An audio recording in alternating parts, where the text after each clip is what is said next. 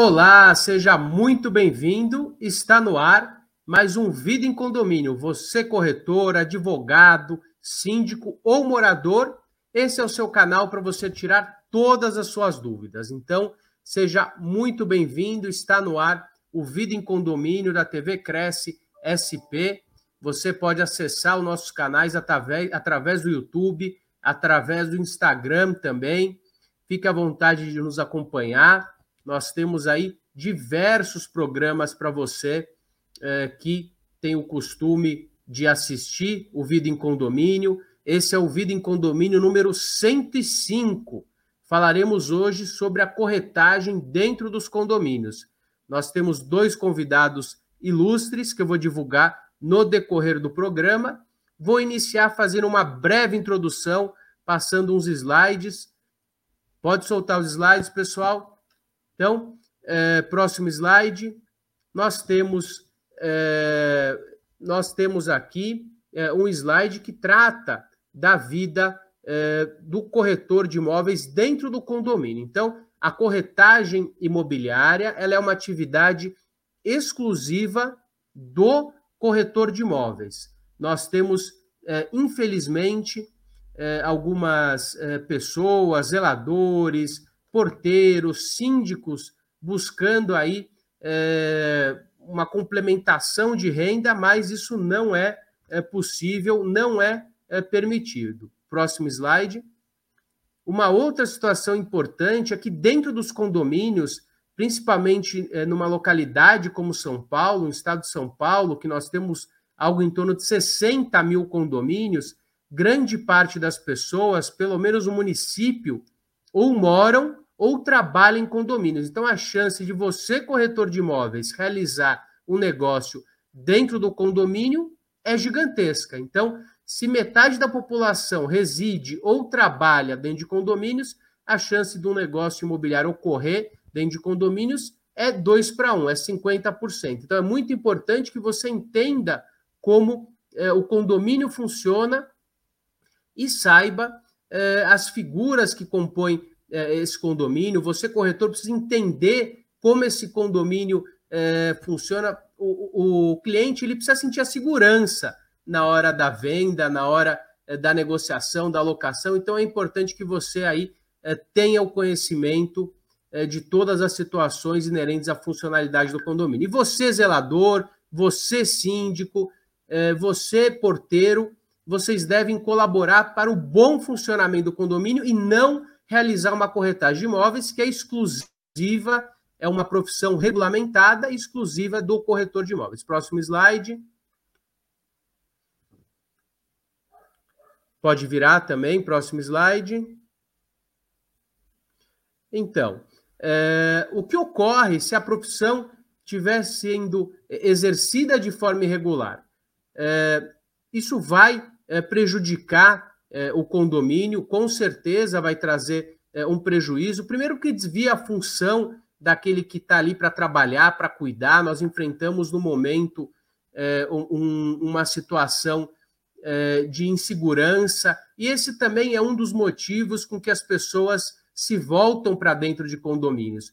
É o crescimento natural das grandes cidades, é o condomínio, mas é, fatores como a segurança, é, a comodidade também são é, relacionados como os motivos porque as pessoas acabam indo morar em condomínios. Então, se um zelador, um porteiro realiza uma transação imobiliária, isso pode trazer um grande prejuízo.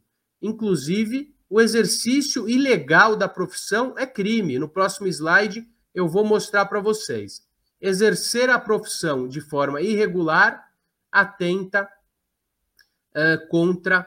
É, é uma contravenção relativa ao exercício ilegal da profissão. Artigo 47 da Lei de Contravenções Penais, como você está vendo, exercer a profissão ou atividade econômica ou anunciar que a exerce sem preencher condição e que por lei está subordinado ao seu exercício. Pena prisão simples de 15 dias a 3 meses ou multa.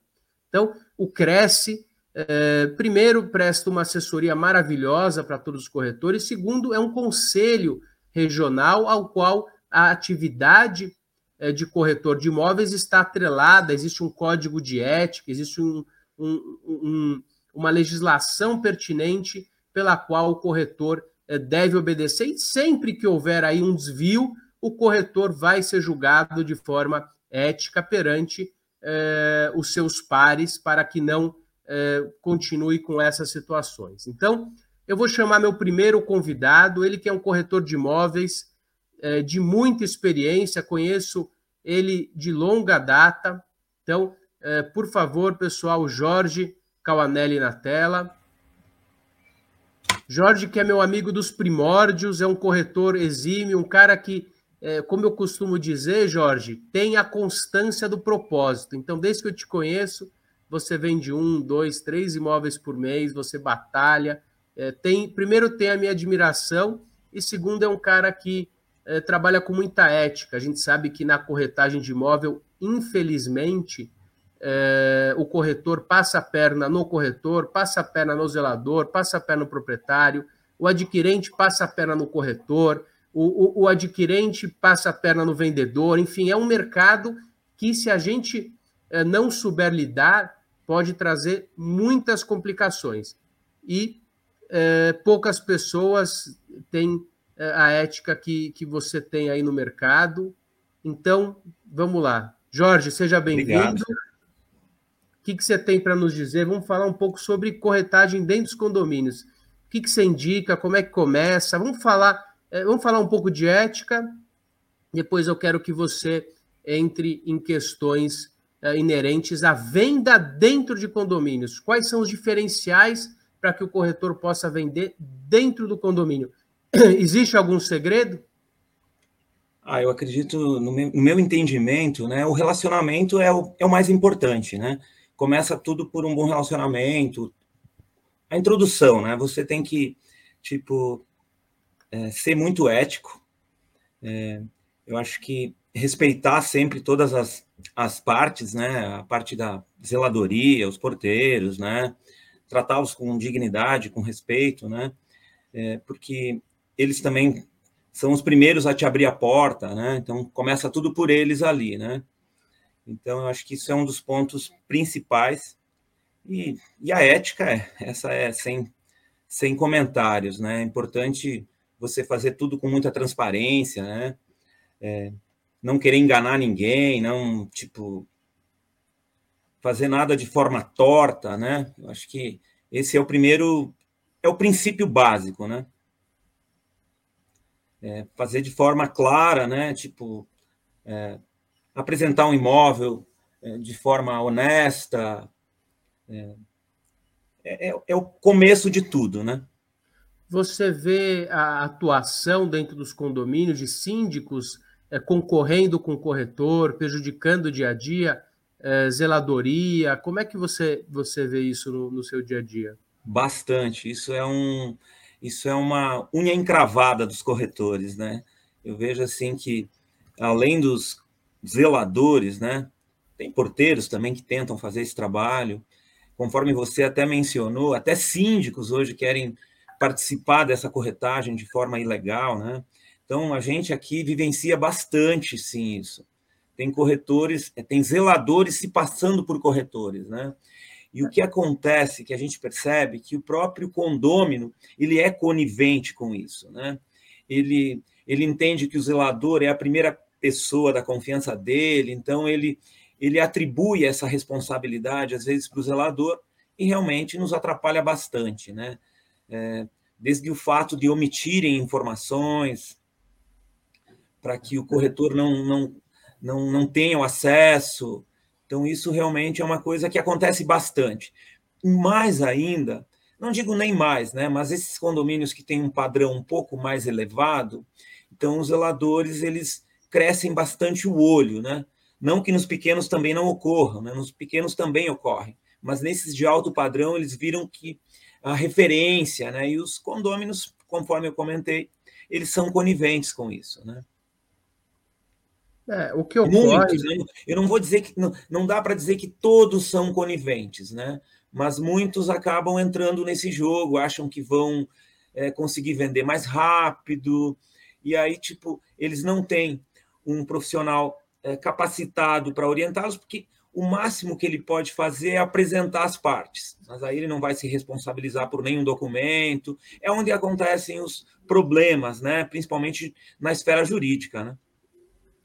É, o, o, primeiro falar para o pessoal que está nos assistindo, mande as suas perguntas. Nós estamos ao vivo no site da no, no YouTube da TV Cresce, então esse programa depois poderá ser assistido, mas se você é, está assistindo agora ao vivo, mande suas perguntas que nós vamos responder no ar. É, Jorge, nós temos, estamos diante um empobrecimento muito grande da sociedade, e sempre que ocorrem empobrecimentos como esse, em função, é, nesse caso específico, da pandemia, existe uma migração. É impressionante como as pessoas é, migram para é, a sindicância, acham que ser síndico é, é, é algo que, que possa ser feito com simplicidade, e também para a área de corretagem. Então, como os valores são altos, são, são valores altos envolvidos, a pessoa acha que, é, olha, se é corretor, divide comigo. Infelizmente, nós temos uma política de barganha muito grande no nosso país, aonde é, remunera-se um, remunera-se outro, e é, se esquece que isso contraria é, o, o, o, código de ética da, é, do Cresce e também é considerado exercício ilegal da profissão. A corretagem é uma, é uma profissão é, regulamentada.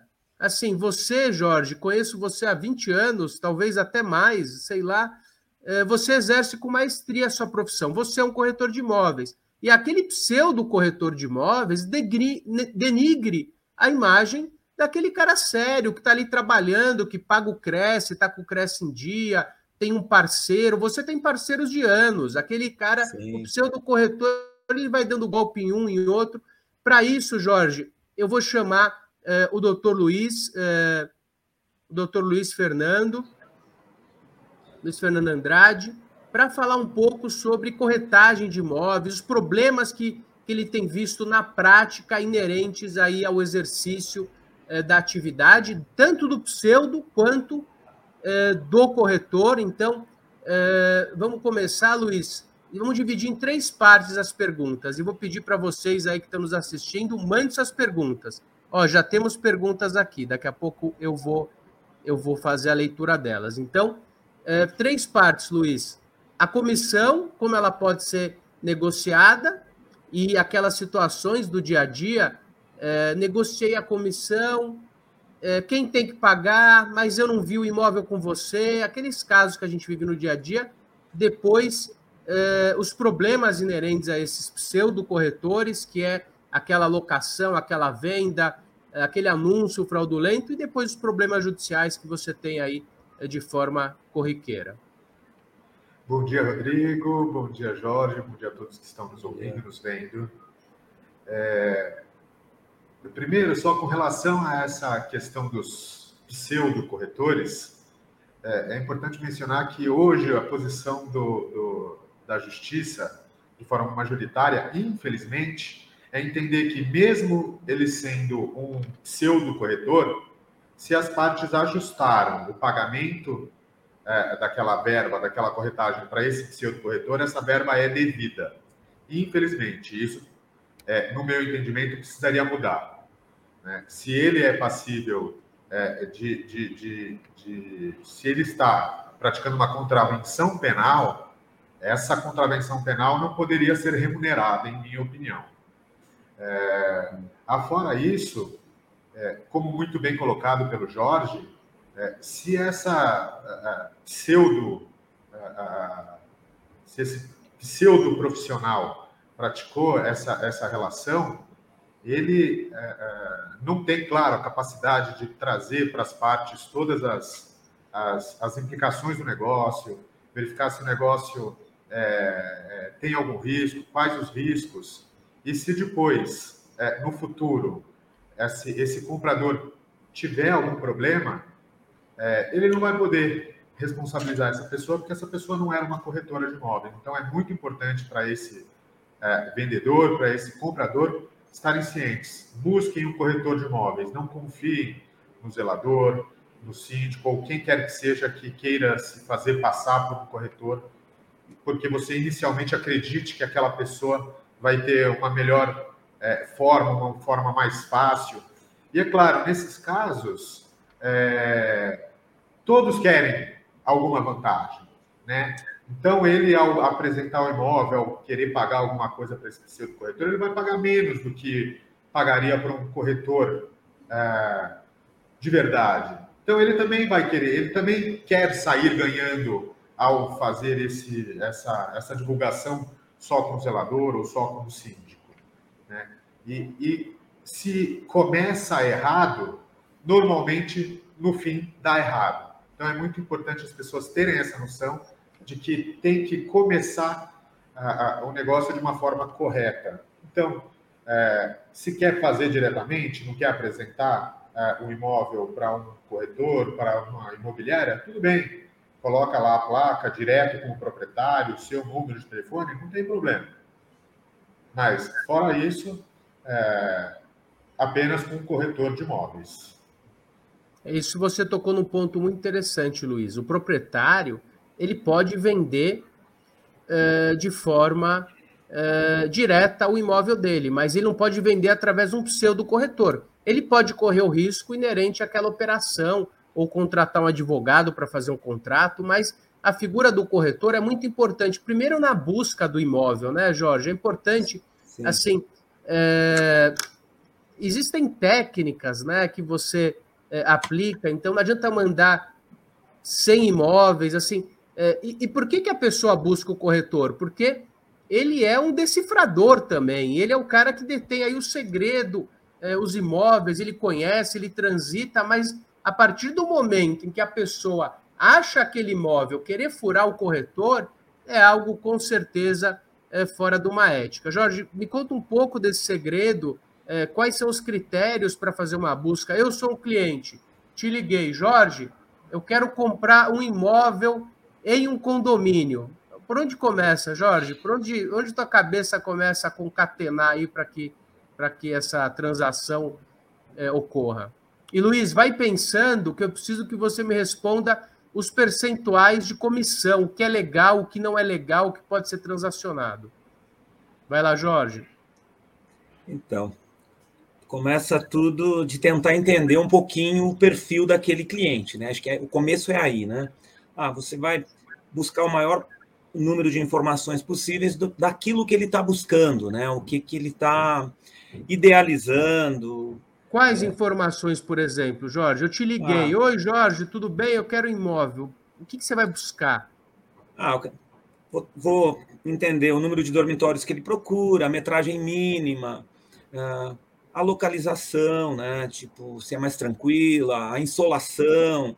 Então a gente tem que conhecer um pouquinho também dessa parte de onde o sol nasce, onde ele e se põe. E alguma questão pessoal, você pergunta? Como é que você vai saber se ele tem ou não tem dinheiro, se realmente às vezes aquele cara está buscando um imóvel de dois dormitórios, mas ele precisa, na verdade, de um, porque ele não tem dinheiro, ou, na verdade, ele pode ter um de quatro mas como é que, aonde vem, da onde vem ah, esse, esse, esse, essa é uma, é uma coisa bem importante. Acho que você já tem que. É, é o primeiro assunto a ser é, esclarecido, né? Você tem que ser bem objetivo, né?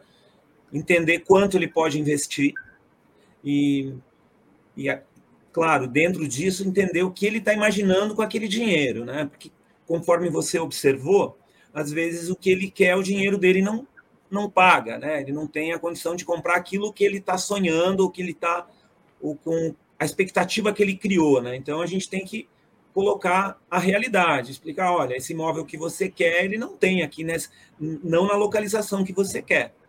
É, na localização que você quer, você vai ter que abrir mão ou de metragem ou da vista.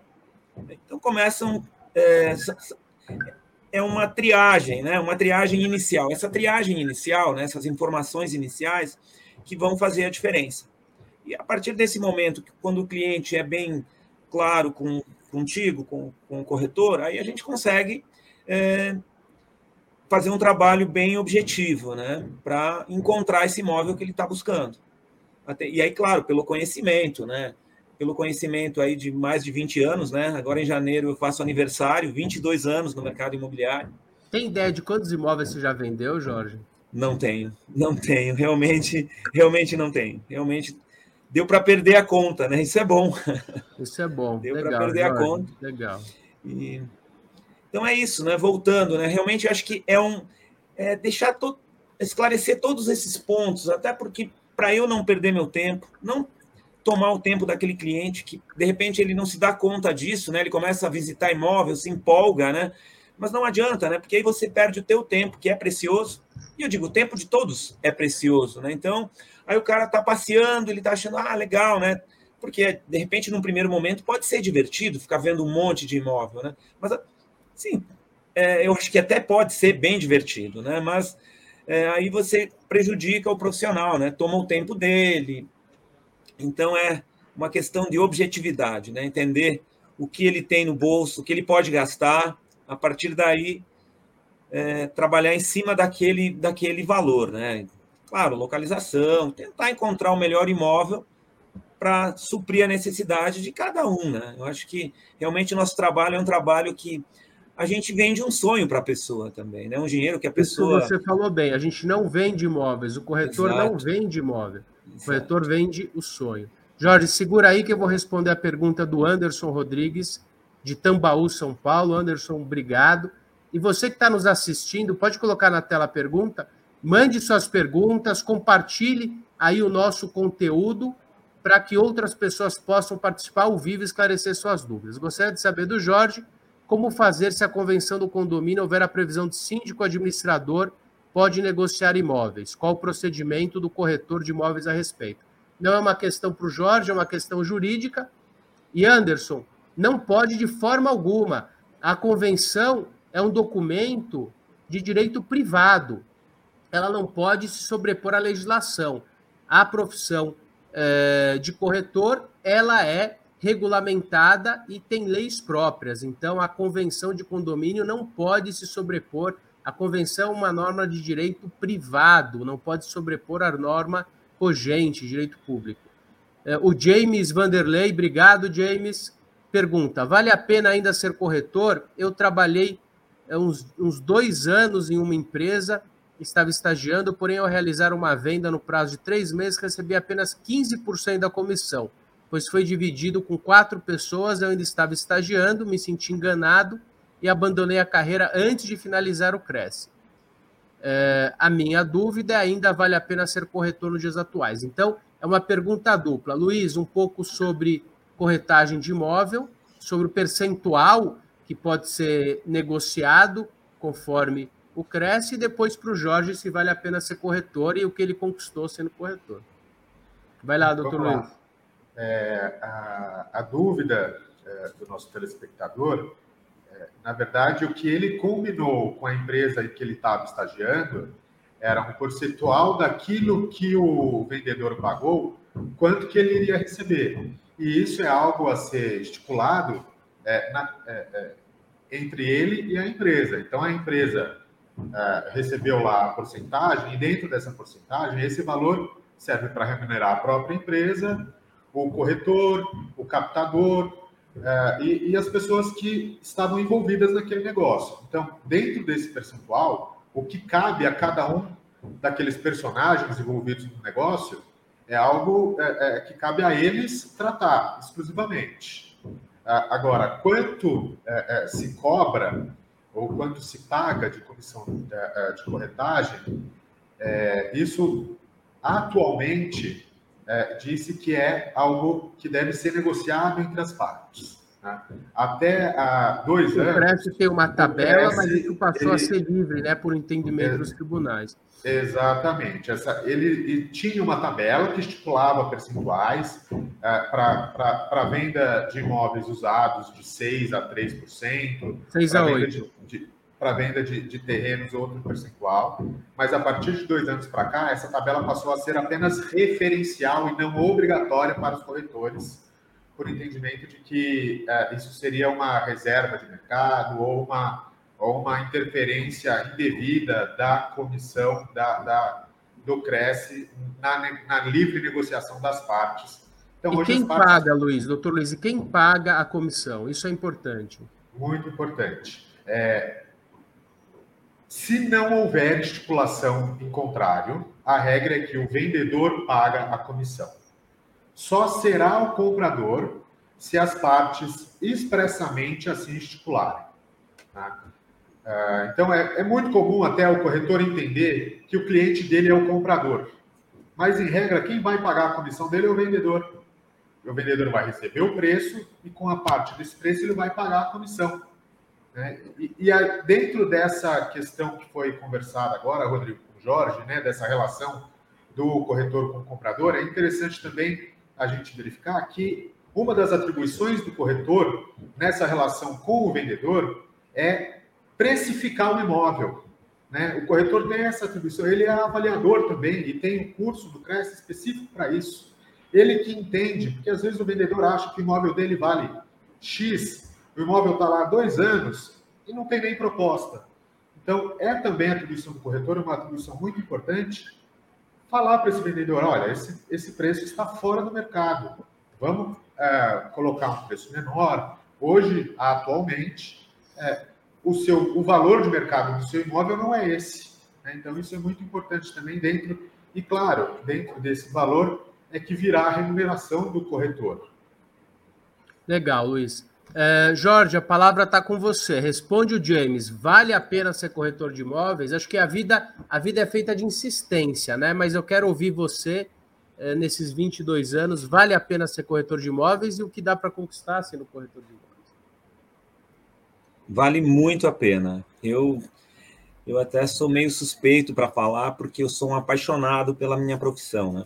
Eu gosto muito do que eu faço, eu acho que isso, isso é, um do, é um princípio básico, né? Você gostar do que você faz, ou seja, ajuda muito, né? Ajuda muito você gostar do que você faz. Então, realmente eu digo que vale a pena. É claro que o nosso trabalho ele requer muita persistência, né? Então, se você for entrar no mercado imobiliário imaginando que você vai ganhar um monte de dinheiro, se você não tiver o foco e não trabalhar é, de forma planejada, é, é, com objetivo, né? Eu acho que realmente você pode dar com os burros na água, né? E, e aí você fica frustrado, cria uma expectativa e as coisas não acontecem, porque nada é é, rápido. As coisas, principalmente no mercado imobiliário, você tem que é, entender como ele funciona, né? É, ter o conhecimento técnico, né? saber entender o que o cliente está procurando, né? voltando na questão, né? tipo, é, do, do, corretor, do dia a dia, né? entender o que o cliente procura, conhecer o mercado. É, pode, às vezes, fazer sentido você tentar dominar uma região mais ampla, Depende, depende muito da imobiliária onde você está, mas eu acho que, para mim, o trabalho surtiu bastante efeito quando eu é, demarquei uma região e foquei o trabalho ali, né? Então, é, você precisa ter um foco, né? Ou demarcando uma região, ou trabalhando é, de uma forma planejada. Então, tem N formas de você trabalhar, mas realmente é um trabalho que requer conhecimento e isso não é da noite para o dia, né? O tempo, você precisa também de tempo. É, é, tem gente que entra no mercado imobiliário e acha que dois, três meses e ah, preciso vender, vou ter que vender. Então as coisas não funcionam assim. É claro, quando você vai ter, quando você adquire uma experiência que o tempo é, ele pode não não precisa de 20 anos ou 22 anos, ele, mas eu acho que assim tem que trabalhar com muito foco. Você pode, num ano, ou às vezes menos, começar a fazer vários negócios. Né? Então, por isso que precisa do foco e o conhecimento, entender é, o que o cliente busca, conhecer os imóveis, conhecer, onde, saber onde o sol nasce ali naquele imóvel, é, as características de cada imóvel, o que ele tem de melhor, o que ele tem de. É, claro, você tem que entender também o que ele tem que não é tão bom, né? Mas isso vai fazer parte, né? Então, é, todo imóvel, eu sempre falo que todo imóvel tem o seu comprador. O cliente não tem o dinheiro para comprar um imóvel com o sol nascente, ele vai é, comprar com sol poente ou com uma incidência menor de sol.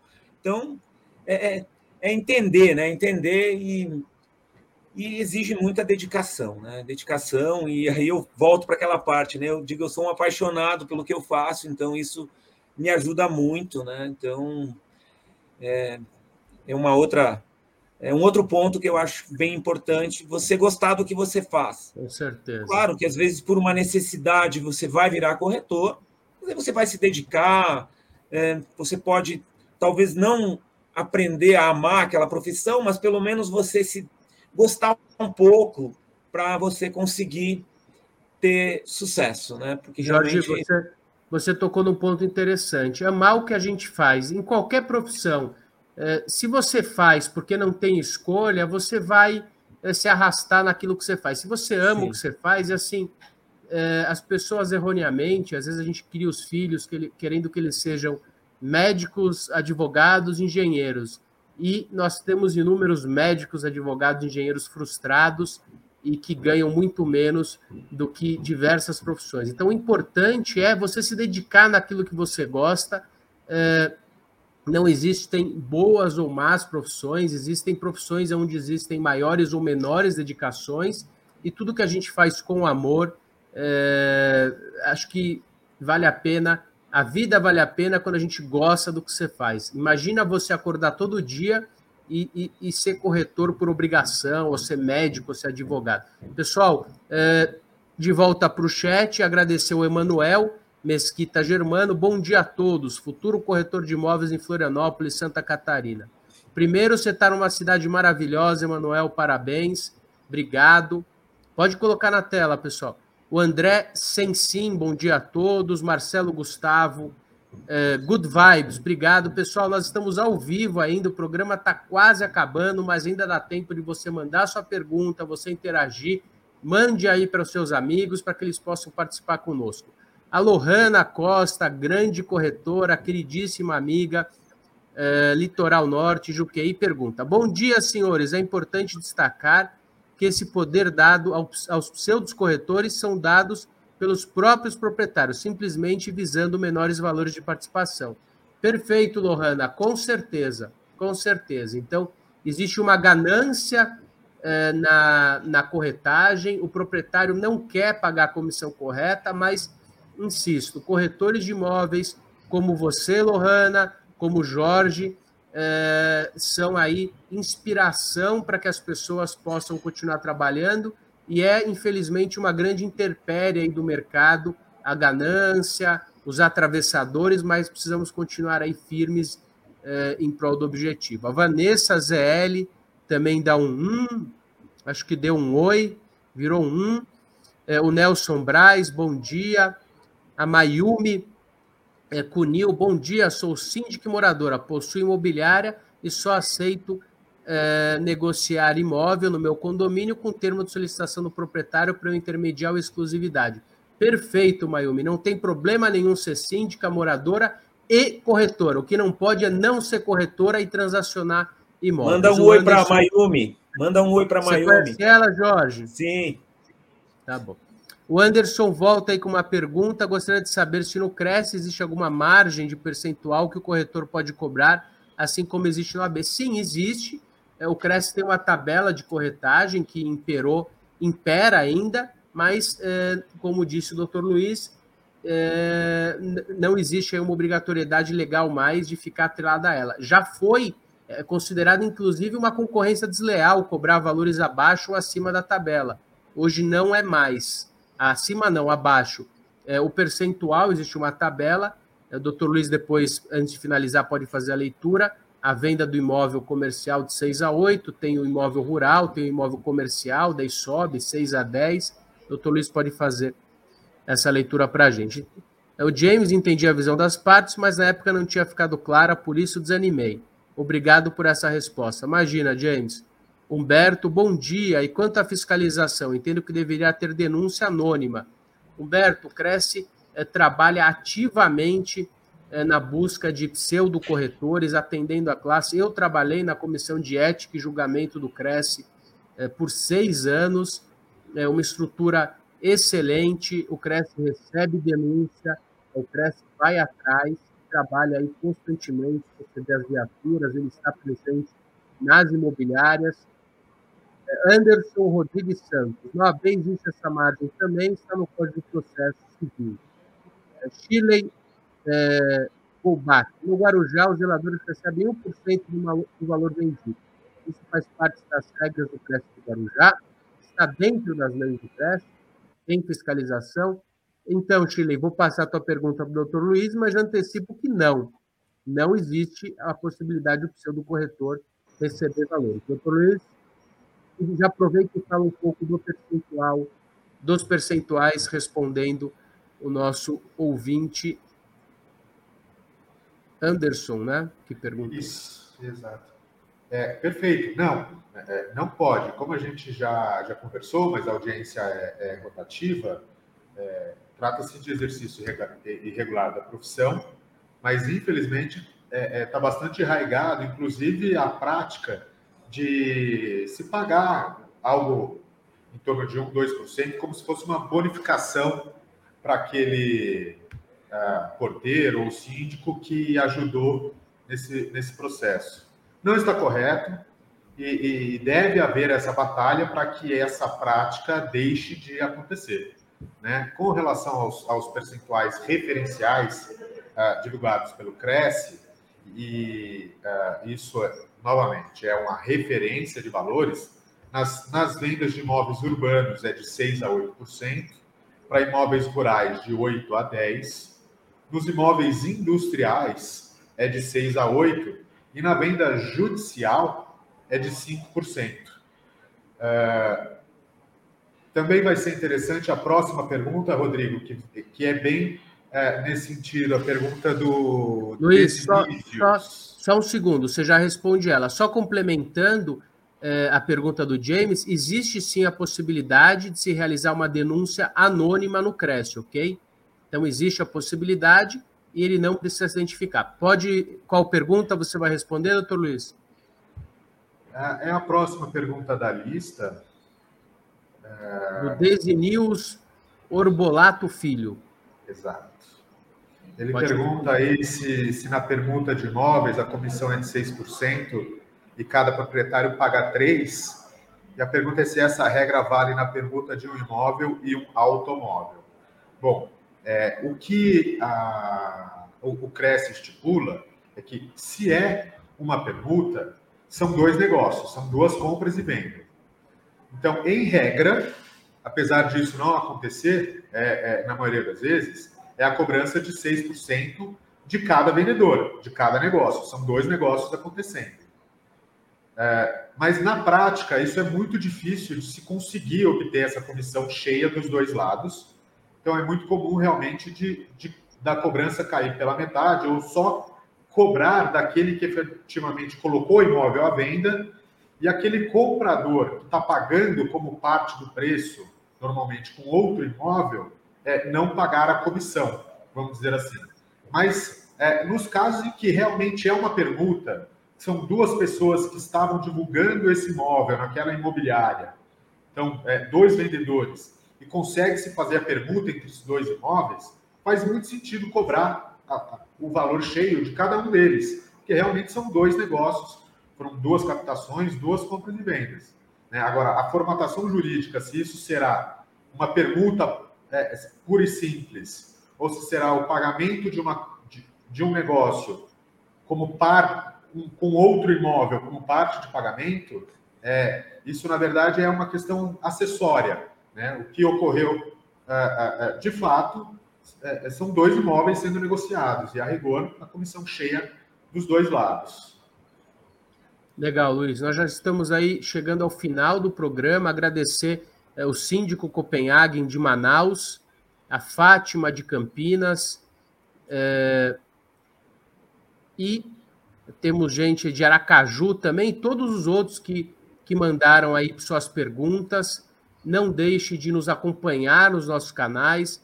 Mayumi, Robson, Amanda, foi muito bom tê-los aqui conosco. Agradecer ao Jorge, é, que é um grande é, corretor de imóveis, um grande amigo, ao doutor Luiz Andrade também, é um grande advogado imobiliário, e a você que faz a audiência desse programa. Chegamos ao centésimo é, quinto programa, é muito bom. É, Jorge, teu minuto final, depois Luiz, teu minuto final, e a gente encerra o nosso programa de hoje. Em primeiro lugar, queria agradecer pelo convite e pode contar comigo sempre. Foi um prazer vê-lo e matar um pouco a saudade. Luiz também, prazer vê-lo aí. Eu inicialmente não tinha conhecido o Luiz aí pela mudança de estilo. A pandemia, né? A pandemia mudou um pouco aí a, o jeito da gente ver, ver o mundo também, né? Mas foi muito bom, muito bom participar, poder esclarecer um pouquinho é, contar um pouquinho da minha história também aqui, é, para os corretores que participaram, para todo mundo que participou. Muito bom, muito bom mesmo. E gostaria, sim, de, de ver aí um, um dia que esse, esse pseudo-corretor, esse síndico, esse zelador, eles não, não participassem mais disso, né? Eu sei que é uma coisa difícil, né? Porque todo mundo pensa no seu bolso, quer ganhar um pouquinho aqui, é, ganhar um pouquinho ali. Então, é difícil. É uma coisa que. E, e, e esse universo é muito grande, né? Então, é, eu entendo, né? Por mais que o Cresce tente fiscalizar e, e se empenhe para fiscalizar, é, é, difícil. É difícil, é muito, é, um, é, é muito grande esse sistema, né? É muito grande, é bastante complexo. Obrigado, Mas Jorge. Foi um prazer, um abração grande, Rodrigo. Bom vê-lo, um abração, Luiz. E podem contar comigo aí numa próxima, estou à disposição. Legal. Luiz, com você rapidamente para a gente encerrar, já estamos aí em cima do nosso horário. Claro, é, eu acho que só com uma, uma nota final, é, enaltecer a profissão dos, dos corretores e, e sempre é, é, é dizer a importância de que eles atuem sempre documentando todas as fases do processo, né? Ter uma autorização de venda, nas visitas, ter a visita assinada pelo interessado, é, documentar isso para o proprietário do imóvel que a pessoa X visitou. Isso traz uma segurança é, é, é jurídica para que, se algum percalço com relação ao recebimento da comissão ocorra posteriormente, ele tenha é, tudo documentado de uma forma é, tranquila para poder brigar por esse valor caso ele não receba no futuro. Legal, Luiz. Então, para você que nos assistiu, não esqueça que o nosso próximo programa também é ao vivo, dia 2 do 12, com o tema Os cinco principais problemas em condomínio. Então, é, você pode seguir o canal da TV Cresce SP no YouTube. Pode seguir Rodrigo Carpati também no YouTube, Instagram. Mande suas perguntas, a gente vai responder no próximo programa e te vejo em breve. Muito obrigado, mais uma vez, obrigado, Jorge, Luiz e a todos que nos assistiram hoje. Até a próxima.